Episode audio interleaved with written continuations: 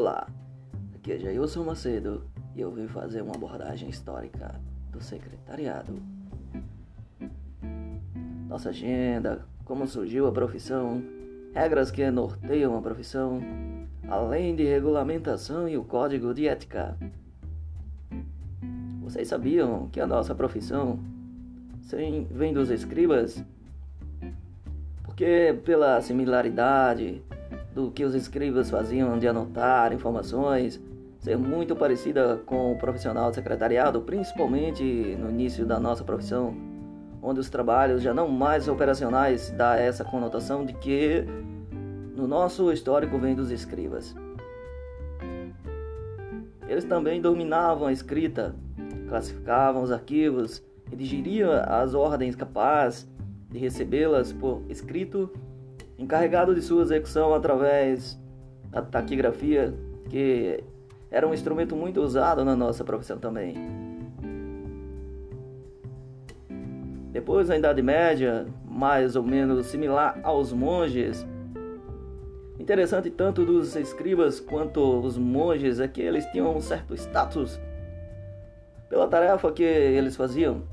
Isso a gente pode perceber também na nossa profissão, então por isso também essa similaridade. Depois, com a revolução comercial e com a revolução industrial, esse papel mudou um pouco. E ainda dentro dos escritórios, das indústrias, pois começou a existir efetivamente o profissional de secretariado.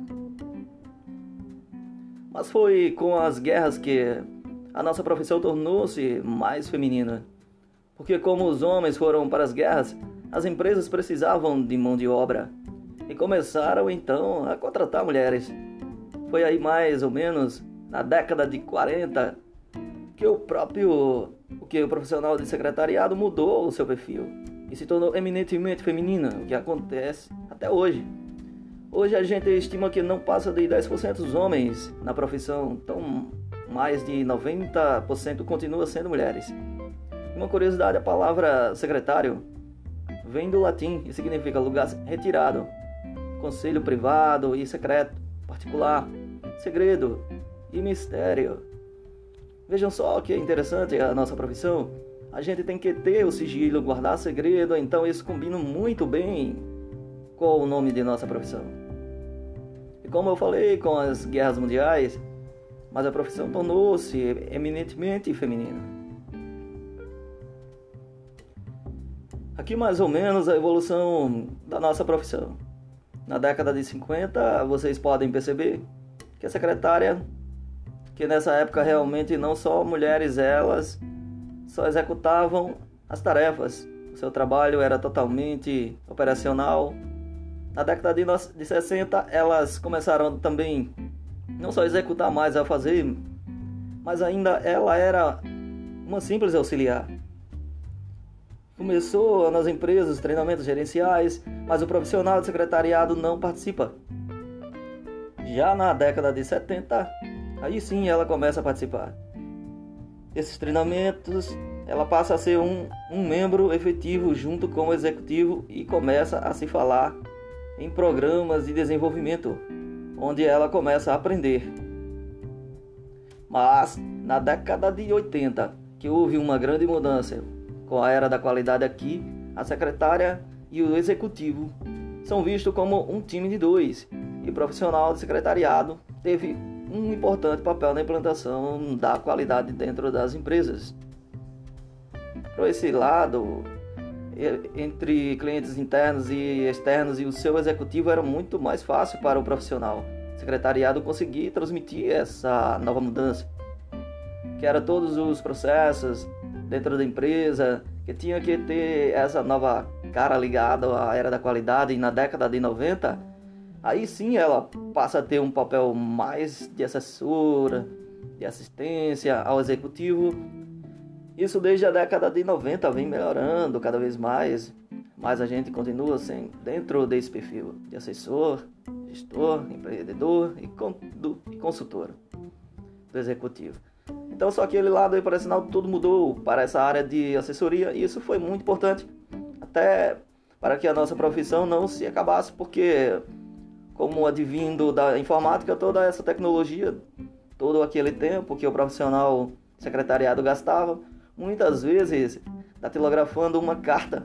Hoje, com o computador, ela faz isso em minutos, ela corrige essa carta muito mais rápida. Ou seja, se ela não mudar esse perfil e conseguisse atribuir as suas, o seu dia a dia, novas responsabilidades, com certeza nossa profissão teria acabado. Mas como o profissional sobre, soube mudar e se torna muito mais assessor e assistente do executivo, sabe administrar melhor esse tempo. E a nossa profissão está aí firme, forte, dentro das organizações. E quais são as normas que norteiam a nossa profissão, o que realmente respalda a profissão de secretariado? Então, em primeiro lugar, a lei de regulamentação que a gente verá mais profundamente em seguida. Os acordos coletivos são fechados através do sindicato próprio que o profissional de secretariado tem. Uma categoria diferente que é profissional de secretariado independente do ramo, da atividade, da empresa onde ele, é, ele está, seja comércio, indústria, escola, ele sempre pertencerá ao sindicato das secretárias e secretários. E esse sindicato é que fecha este acordo coletivo com o setor patronal onde através desse acordo existe um piso mínimo índice de reajuste e outras cláusulas que beneficiam o profissional de secretariado. Código de ética também é uma outra legislação que norteiam a nossa profissão. E essa portaria é que nos enquadra como categoria diferenciada, que foi que eu acabei de dizer que, independentemente do ramo, da atividade da empresa, ela sempre pertence ao sindicato das secretárias e secretários. Vamos ver agora nossa lei de regulamentação. Regulamentação, nossa lei tem dois números, porque em 1985 ela teve o número 7377. O Sindicato de Secretários e Secretárias tentaram aperfeiçoar essa lei e só em 1996, através da lei 9.261 que houve uma mudança em alguns parágrafos para favorecer a profissão. Mas como a primeira lei não foi extinta aos dois, números, os dois números valem. Enquanto a gente for falar da lei de regulamentação do profissional secretariado, é importante citar tanto a 7377 de 1985 quanto a 9261 de 1996. E o que diz essa lei, então, seu artigo segundo inciso 1, ela fala sobre quem pode ser secretário executivo. É aquele é portador de diploma de curso em secretariado, cursos superiores em secretariado ou tiver 36 meses ou 3 anos efetivos da profissão. Até a data da primeira lei, então, se em 1985 ela já tinha trabalhado ela já tinha trabalhado há três anos, ele também pode obter esse registro. E um artigo segundo o seu inciso 2 fala sobre as condições para ser técnico em secretariado. Então é preciso ter um diploma de, de técnico secretariado.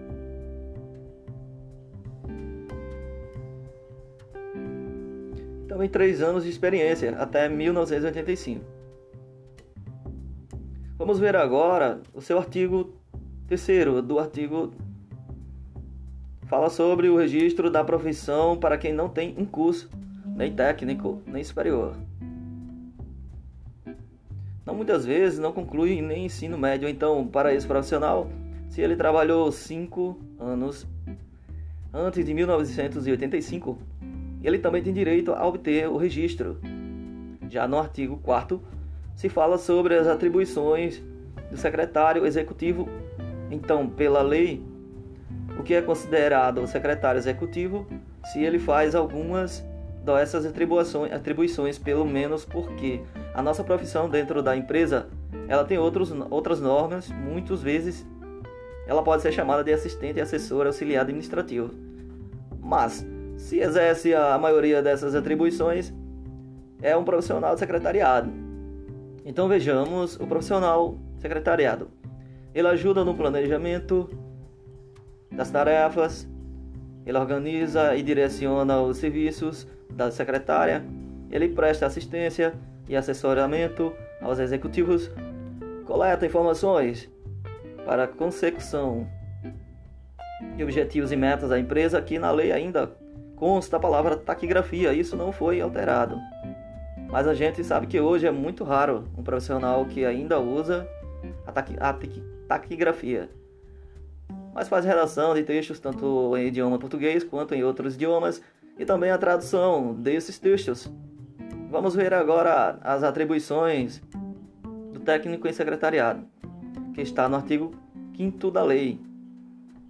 Então, ele organiza arquivos, é responsável pelo registro de correspondências, redação, a quem da costa da etnografia, porque a redação da lei de 1985, inclusive, e um estrangeiro e a recepção e o atendimento telefônico. Então vejam só, o secretário executivo ele exerce todas essas atribuições e mais, essas já o técnico em secretariado vocês podem perceber que as atribuições ainda são mais operacionais mesmo idioma estrangeiro, ele faz redação e a datilografia, mas ele não traduz textos.